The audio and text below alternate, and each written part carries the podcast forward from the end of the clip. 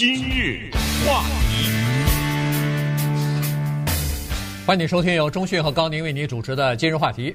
今天呢，中讯终于休假回来了哈，所以呢，什么叫终于休假回来了？呃，这个去他去阿拉斯加去坐游轮去了，所以呢，呃，我们先请他来给我们汇报一下。呃，这一路上的所见所闻和自己的所思所想吧。对，那么这个汇报可能一两个礼拜汇报不完的。呃，这个倒是一点都没有开玩笑哈，因为确实是呢，可讲的东西非常多。但是由于啊，今日话题的节目的性质以及我们的时间的原因呢，有一些关于风光的部分呢，我可能会稍微提一下。呃，但是比较重点的呢，会讲讲我这一次做的所谓的人文和社会方面的调查。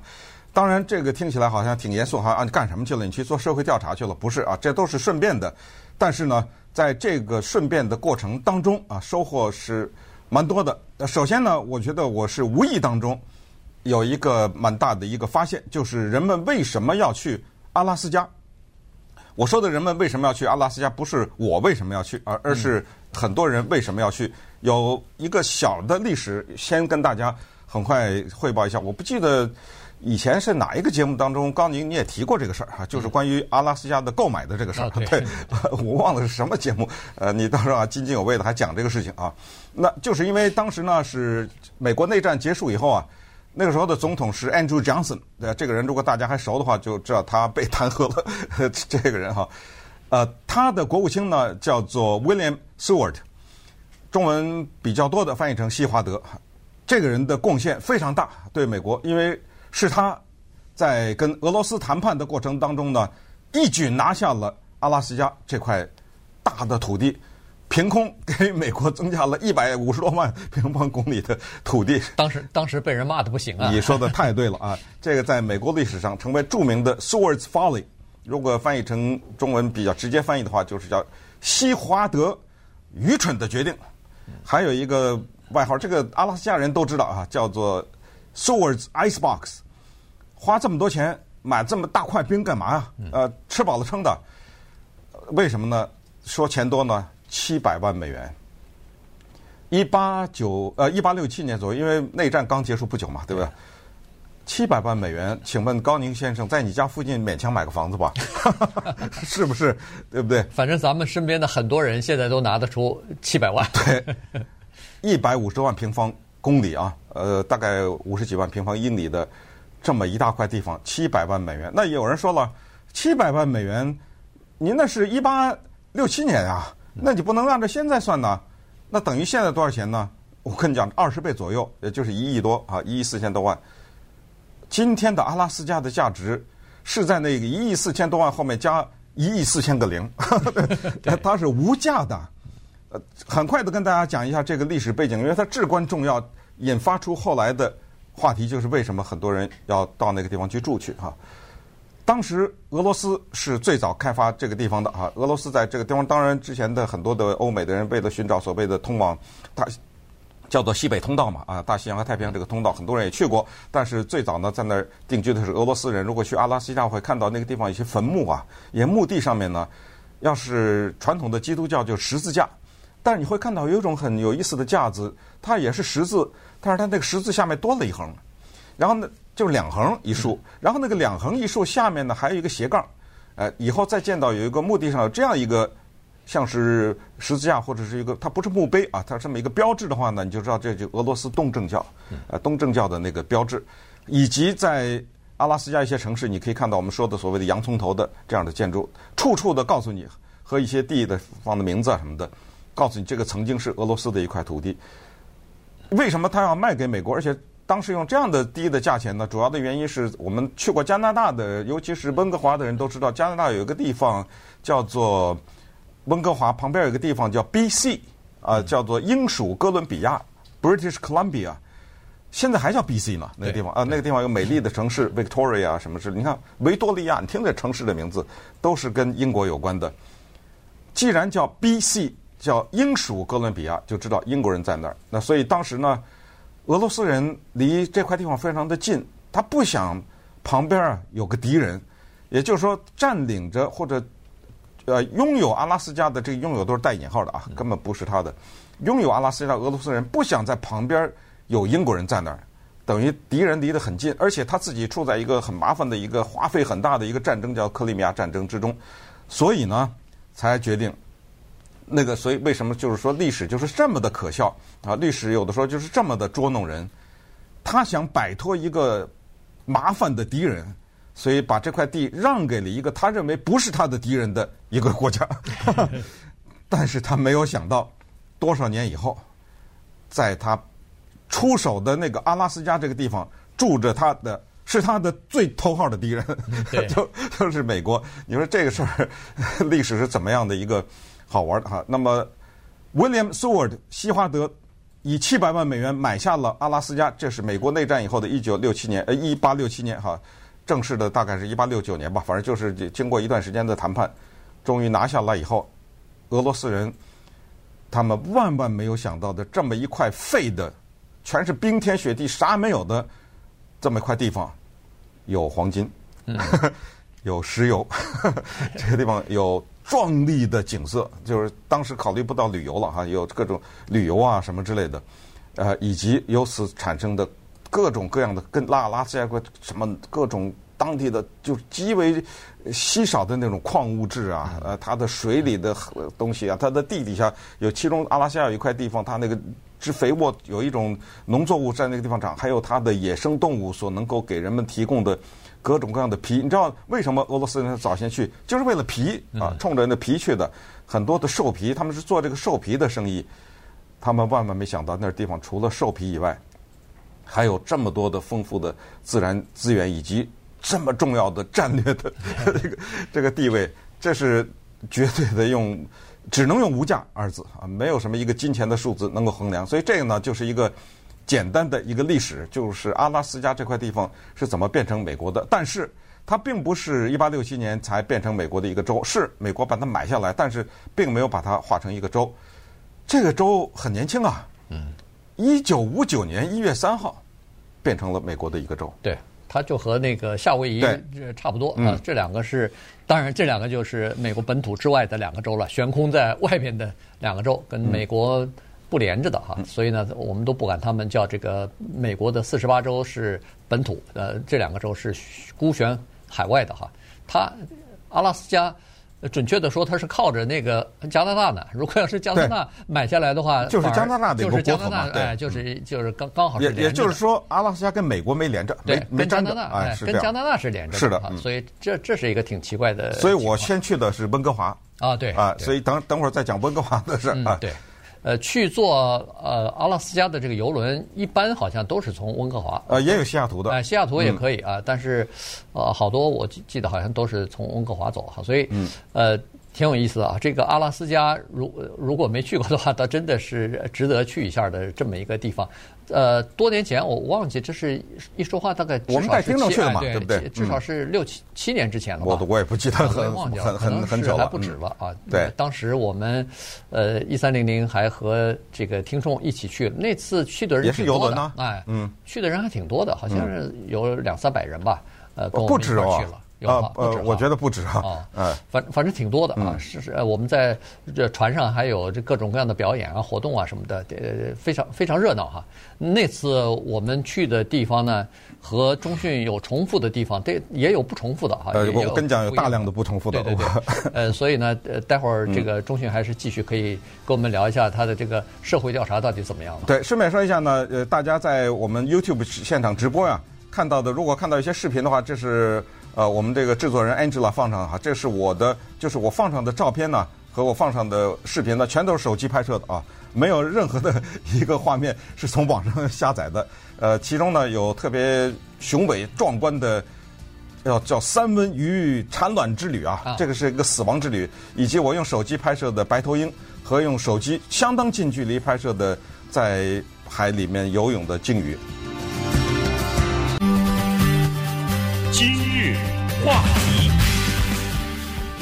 欢迎您继续收听由中讯和高宁为您主持的《今日话题》。这段时间呢，这个中讯刚从阿拉斯加旅游回来哈，所以呢，跟大家稍微的讲一下他这个呃旅游呃见闻吧啊，在旅游当中，不光是风风光啊，呃，还有他自己的感触啊，还有跟呃旁边的这个游客一起的交谈啊等等，呃，当然还有自己的观察。哎，我想问一下，现在去游轮是什么情况？要戴口罩吗？呃，可带可不带。呃，百我可以这么跟大家说吧，百分之九十九十八的人都不带。啊，都不带。零零星星的有那么几个人带。OK。呃，但是它有一个东西是要求的，就是你疫苗是啊，对，不是疫苗，是你必须得检查是阴性，而且是不能是一个礼拜以前什么的，他有一个恨不得是什么两天之内啊什么之类的。哦，对。啊，他要严格的查这个东西啊，如果你不是阴性的话，他不让你上船。嗯。但是上了以后，那。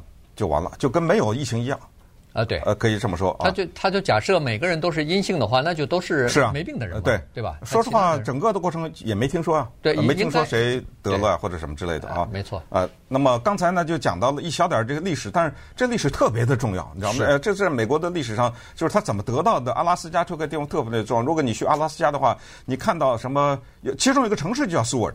就是用这个国务卿命的名，一个整个一个城市，还有什么高速公路啊，叫做那个 Seward Highway 啊什么，啊，你就大概就知道 S E W A R D，你就知道这个人是功不可没。说实话，他是因为他呢，在美国历史上，他是一个叫 expansionist，他是一个扩张主义者。这个扩张主义没有变，呃，没有什么太多的贬义啊。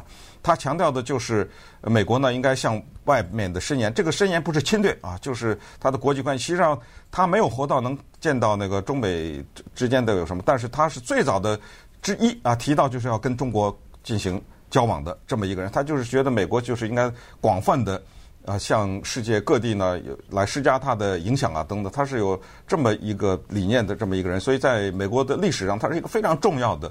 一个政治家啊，这是他的简单的历史。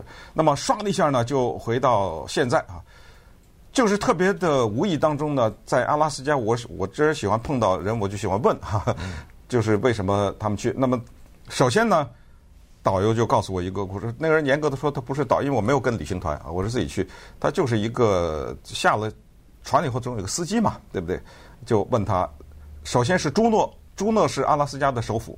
呃，很多人会误以为是 Anchorage，Anchorage 是它的第一大城市，但是却不是首都，首都简直小到不行。对，呃，小到好像是走路走到头了，那么小的一个小镇似的一个感觉。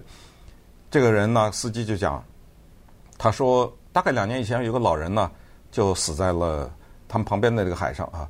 这个老人呢，他就住在独木舟上，大概就是几年以前他就搬过来。住在独木舟，到了天冷的时候呢，他就弄两个独木舟。说到天冷啊，顺便说，我去的时候是八月份，还是很冷啊。呃，羽绒服里面再套 厚的衣服，但到后来还是感冒了啊，呃，伤风了。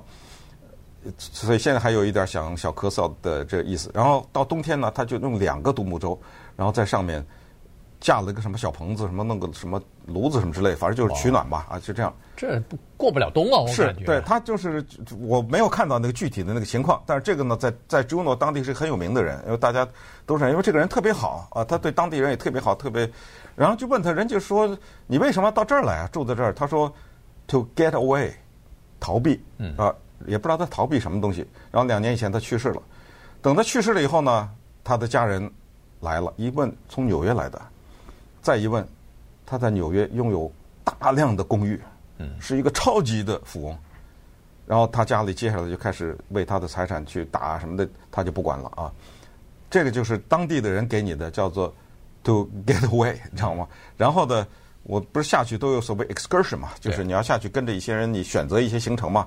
其中有一个叫 Amy 的一个女的白人啊女性，大概三十来岁吧，啊，在她的啊左边的嗯算是胸口的下边吧，有一个枪套。里面一支大的左轮手枪，那子弹之大的，身上还别了个子弹袋，呃，那么一个特别呃帅气的这么一个女性，也是带我们去一个就是她爸爸妈妈不远的一块地方，那个地方之安静啊，你耳朵受不了哎，啊这种安静，因为从我们这城市来就是那么的安静，就好像一里以外有一个针掉了，你都能听到那么的一个大自然，然后一望无际的这种田野啊、树林啊和远方的山。然后他就手指了说：“你看那个不远地方那是我爸我妈住。”那么这第二个问题就是你爸你妈为什么住这儿？他简直不可思议地说了一句：“To get away。”嗯，逃避，逃避什么？他说他爸爸妈妈在很多的城市都住过，在美国很多城市都住过。他爸爸还打过越战，啊，等等。好了，这又是一个，咱们那个一会儿再说他们在逃避些什么东西。那么这个就是这个导游的爸妈想要逃避的。然后呢，又有一个出租啊司机从亚利桑那来的，嗯，我们就问他说：“你到这儿来干什么？” 哈哈，to get away。他说要逃避，呃，然后问他想逃避什么？他就是说夏天的时候呢，就到这儿来旅游的时候，他就到这儿来开出租，然后等天冷的时候就回到他。亚利桑那州去，最有意思的是一个黑人，呃，这个人呢是一个司机兼导游，他是开那个小巴的啊，也就是他那个车上只能坐六七个人，开着这种带你去一些风景的地方。这个人身材高大，有有看他，我看他有一米九，嗯，年龄四十大几岁吧，可能有。如果说他五十岁，我也不吃惊。他说了，他说我从亚利桑那州来，也是从亚的，他是从 Sedona 这个地方。来到阿拉斯加，在这做导游。他说：“我永远没有办法再回到一个城市去。”啊，他说：“我是干什么的呢？”他是一个画家，他画什么画？那个美国的连环画的。哦，哇！他拿那个手机给我们看他画那个连环画，不可思议，就是美国那种卡通片。他也参与了一些大型的卡通片的制作。嗯。啊，他在呃卡通片在呃华纳什么这种电影公司呢，他主要是画背景的啊，然后画了一些很有名的电影。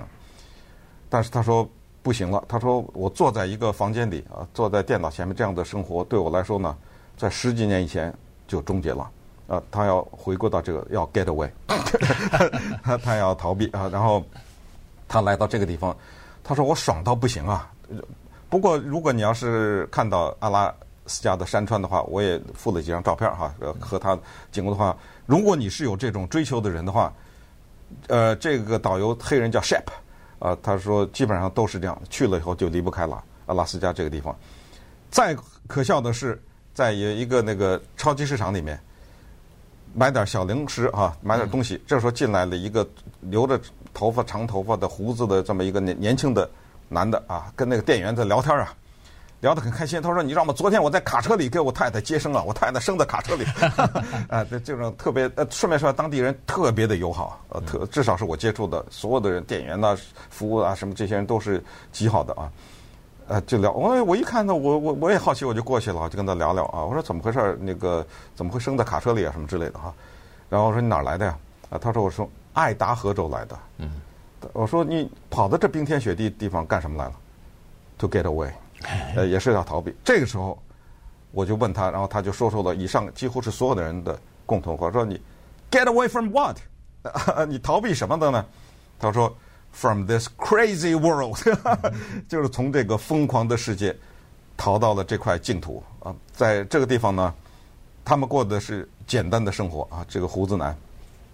但是呢，他们能够享受到的是。就是我们去加拿大什么也都看到的那种青山绿水啊，和一种非常独特的一种生活方式和自然的近距离的接触。那这个呢，就是我们是从人的角度讲了啊，我们就谈不谈那个地方的自然的景观了。那么就自然来说呢，也就一语带过了哈，就是应该看的呢都看到了。那个地方是大面积的，我们叫鲑鱼吧？对，呃，我们俗称的三文鱼的产卵。有些三文鱼这个叫死亡之旅啊，所谓死亡之旅就是他们产完卵就死了。嗯，任何的一个桥梁下面如果有细细的流水的话，你站在那个桥上，到处都是那种小溪啊。你低头一看，那三文鱼，我不知道用什么样的形容词，是一把一把的。对。啊，三文鱼是五种啊，其中有一种特别好看，叫 sock eye，sock 就是袜子，eye 就是眼睛。呃，现在比如说我们现在在今日话题的视频上。呃，看到的就是我拍的啊，高宁，你也可以顺便看一眼，你能看到吗？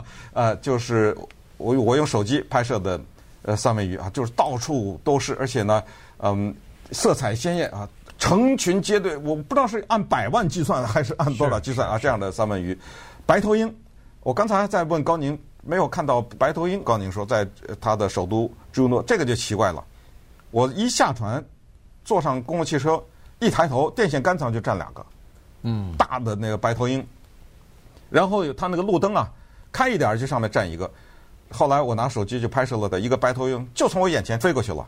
下面的海水里，呃，鲸鱼浮上来等等。然后呢，给大家汇报一下，除了白头鹰，我看到了黑熊、棕熊是非常近距离的，当然是在保护区。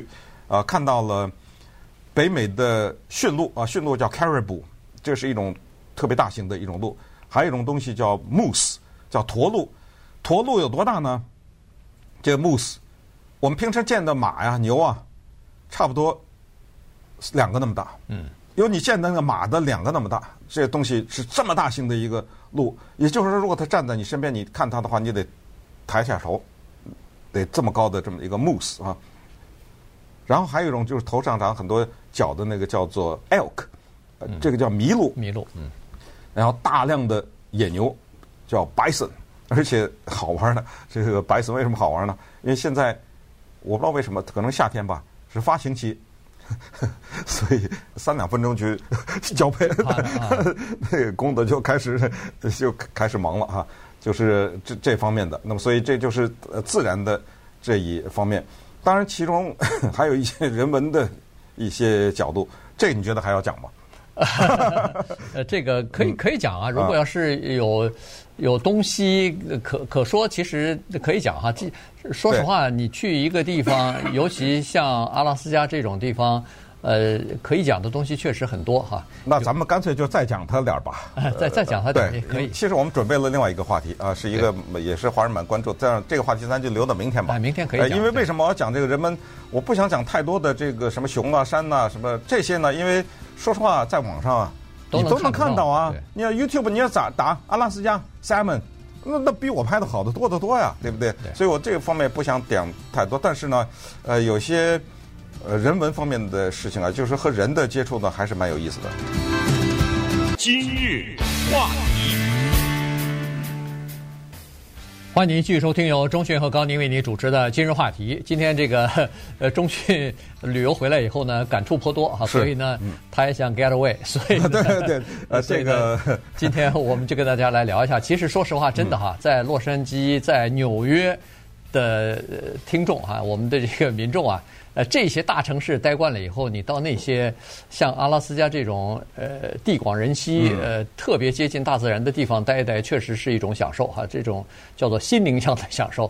你如果可以耐得住寂寞的话，你如果有点这种呃这方面的灵性方面的这种追求的话，那些地方确实是呃可以呃待得蛮过瘾的。对，它是一种生活方式的选择了啊！是我相信，可能比较多的华人未必有这种选择，未必会愿意过这样的生活。因为我这次呢，主要是有三个地点，第一个是温哥华啊，待了一下，因为那地方有大学同学。然后呢是游轮，只是七天啊。之后呢，又在一个国家公园，是全美国最大的，叫 Denali，这个你去过吗？这个我没去啊。这个是阿拉斯加的啊，一个好像。上百万的这这么英亩的这么个地方吧，或者还是上千万，我忘了啊，是一块大的地方。这个是一个国家公园，在那个地方呢待了两天，所以呃前前后是简单都是这么三个地方。嗯。那在哪里呢？这个就不讲了啊，因为这个就可讲的太多了啊。这个地方很多的，刚才我说那些动物啊什么的，都是在那儿的，都是在这儿看到的啊。就它这个自然呃公园呢，这个国家公园，美国的国家公园。这又是一个大的话题，就是你不得不赞叹啊，这个国家对于它的国家公园的保护啊，对那些动物的尊重。举一个例子，在路上开车，突然那个导游说：“请大家都不讲话好吗？不要讲话。”他把那个窗户说：“大家放下，请看车的旁边，只见一个大的棕熊趴在一个大石头上，啊，懒洋洋的看着车上这些人。”非常近啊，距离。然后导游说：“为什么不让讲话？”他说：“我们不想害他，不不想吓到他，啊，不想让他对人就觉得有任何的觉得人对他有任何的威胁。呃，看到刚才我说的呃 caribou 啊，这种驯鹿也是这样，说往前走近一点吧，拍个照。您可以不走近点吗？你知道啊，就这样，因为他在那吃东西呢。你知道你要走到近到多长的距离，他。”咱别让他走了呀，对不对啊？就是说，都是对这个自然的尊重，对这些动物的尊重。在阿拉斯加，白头鹰在天上飞着掉下一根毛掉在地上，捡起来是违规的，不能动，捡一根鹰的毛都不可以。有一个人在多少年以前射杀了，或者是射伤了一只白头鹰，被判重罪啊。在 Anchorage 这个接下来要讲那个无家可归的人的问题啊。Anchorage 这个城市呢，因为无家可归的人很多，然后那地方又有熊。无家可归的人呢，他们你也知道，那吃的东西乱扔嘛，对不对？那熊就闻到了，它就要来，来了啊。无家可归的人，有些人有枪啊。阿拉斯加跟德克萨斯这些地方都是恨不得人人有枪的这样的地方，前前后后有五只熊被打死了，因为他们离这些无家可归的人很近。然后，当然这个当地的人就觉得这个就有些分裂了，有巨大的愤慨，就是这个熊人死得很无辜啊。但是也有人说，就是说。怎么会社会对死的五个熊的关注远远超过大于那些无家可归的人的关注啊？呃，这于是呢就回到了接下来要说的这个无家可归的问题。因为在温哥华住的时候呢，发现我的酒店旁边呢就是唐人街。我其实想想以前好像是去过，那我就去嗯看了一下哈。在唐人街那地方，它有特别显著的那种香港的、广东的。这种感觉，包括街的名字啊，那都是那种广东话的名字。在那个地方呢，它是三大构成。呃，温哥华你熟吗？我我去过，但是是谈不上熟，也是待过什么一两天这种之类的。对，呃，温哥华呢，它的唐人街啊，它是这样的，一个地方叫唐人街，还有一个地方叫 Gastown，叫做瓦斯城，这是它一个就绿树成荫，然后特别热闹的一个旅游的一条街道了哈，像是步行街似的。这其实并不是步行街，但是它感觉上像是步行街似的。然后在旁边呢，还有一个特别主要的一个大道，叫做 Hastings。呃，Hastings 是美国很多城市的城。从唐人街那呃，唐人街小有点萧条，感觉上啊，走到旁边呢，就是它的一条主要的大道，叫 Hastings。这个时候我就被吓到了，长长的一条街，至少有三个街区，那就是。好像一一里多地了，嗯、这么长的地方，全是帐篷了。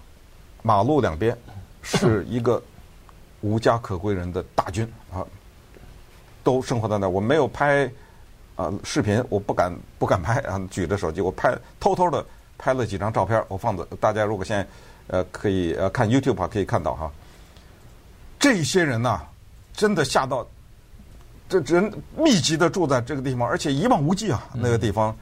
旁边呢，有的警察站的嘻嘻哈哈的几个，这根本不管啊，是因为加拿大保护这些无家可归的人。你再仔细看这些人呢，呃，他们感觉上好像都是有病的人，很多的人都是有有病的人。呃，这个是在温哥华看到的异景。然后到了船上以后呢，遇到一对纽约的夫妻，他们向我们说，他们纽约的无家可归的人的情况很严重，但是他们是是那个。先是飞到了西雅图，嗯，啊，在西雅图待了以后，然后再飞到温哥华来。温哥华的无家可归的人他们没看到，但是他们说，说在西雅图的 无家可归的人把他们吓到了。我没看到啊，西雅图的，但是你可以想象，纽约本身的无家可归已经是一个大的问题，在西雅图能够把他们吓到，那就足以证明，就是他们是那个情况多么的严重。然后最后就回到刚才说的那个 Anchorage。呃，叫安哥拉治还是安克拉？安克拉治，呃，安克拉治这个城市啊，这个呢我没看到无家可归，因为时间太短了。后来我主要是把时间花在去看其他的那个自然景观，但是趁机呢就跟开车的人也聊了一聊。而这个开车的人，这个人呢是也是来自于啊不对，这个人是来自于肯塔基州的啊。他说了一个很很有意思的人，他说我们在阿拉斯加你看到这些人啊，夏天工作很少有当地的人，啊都是从。外地来的，但是这个肯塔基的这个胡，我叫他胡子男呐，也是个大胡子，呃，长头发呢。他在阿拉斯加已经生活十一年了啊。他说我已经厌倦了，我将永远不会回到我的家乡肯塔基啊。他说任何人在阿拉斯加这个地方住了久了以后很难离开啊，因为就城市的那种喧闹啊、呃噪音啊、什么污染呐啊，他就觉得受不了。他说他就住在无家可归的那个人的帐篷的旁边，因为。他坦率的讲，他说像我们这种在酒店负责接送的，给人家拉拉行李这种人，我们的收入也不高啊。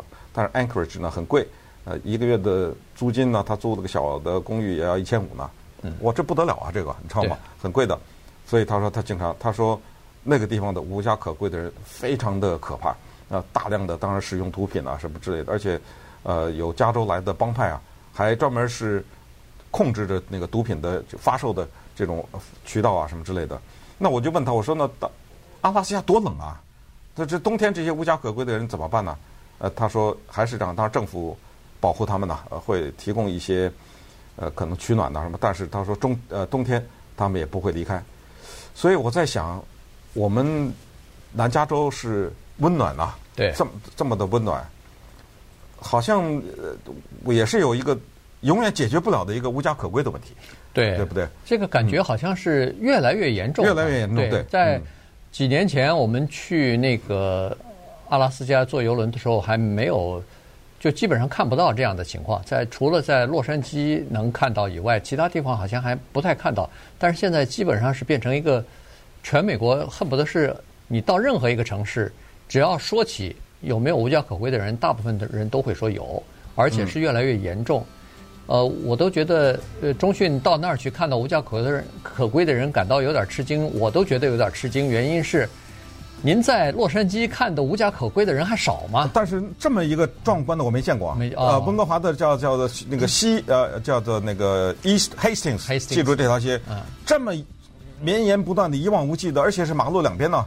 嗯，哦，我我没有见过这么一个可怕的一个景象。那稍等会儿呢，咱们再聊聊，再具体到一些个人啊，就是在船上碰到的那个具体的个人，他们的一些，我们做算是一个就是社会调查吧。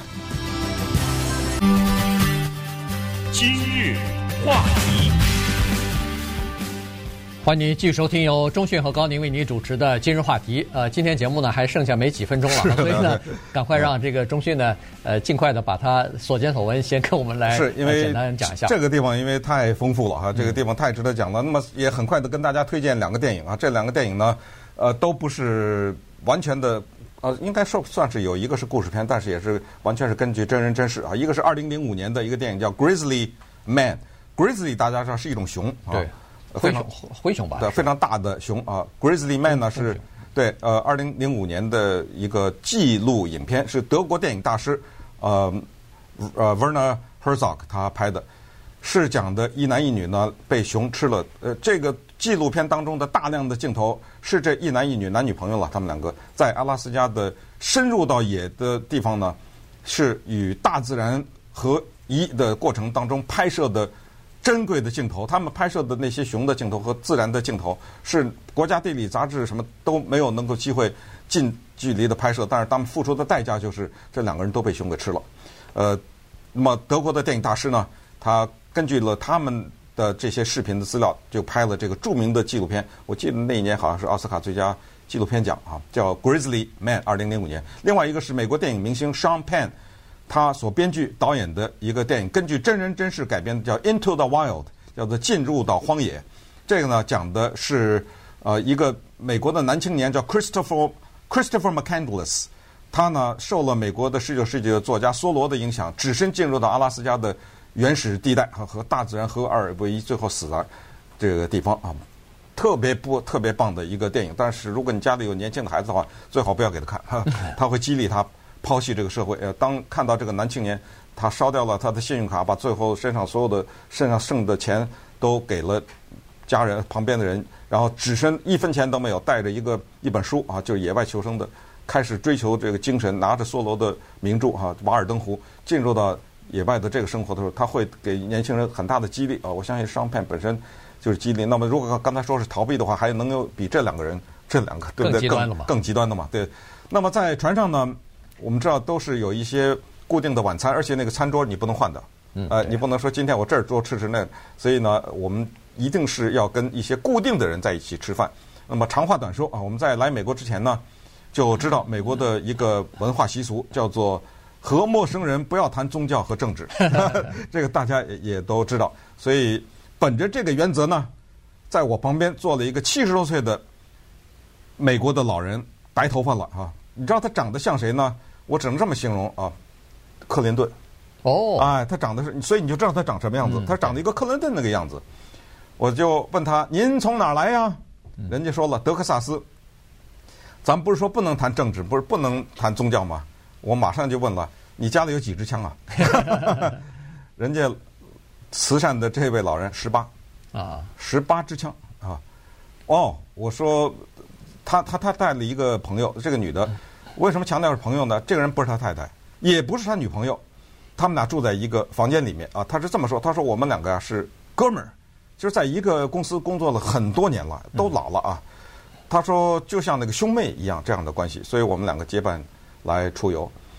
呃，这个女的说她有三支枪，呃，然后曾经用长枪打死过一只山狮，在他们家不远的地方。那我说行了，咱们不谈政治啊。哎，你对川普什么看法？呃，我这样真真的这样问的，因为特别，因为我不介意啊，对不对？你爱怎么说，我都不介意啊，我尊重啊你的观点。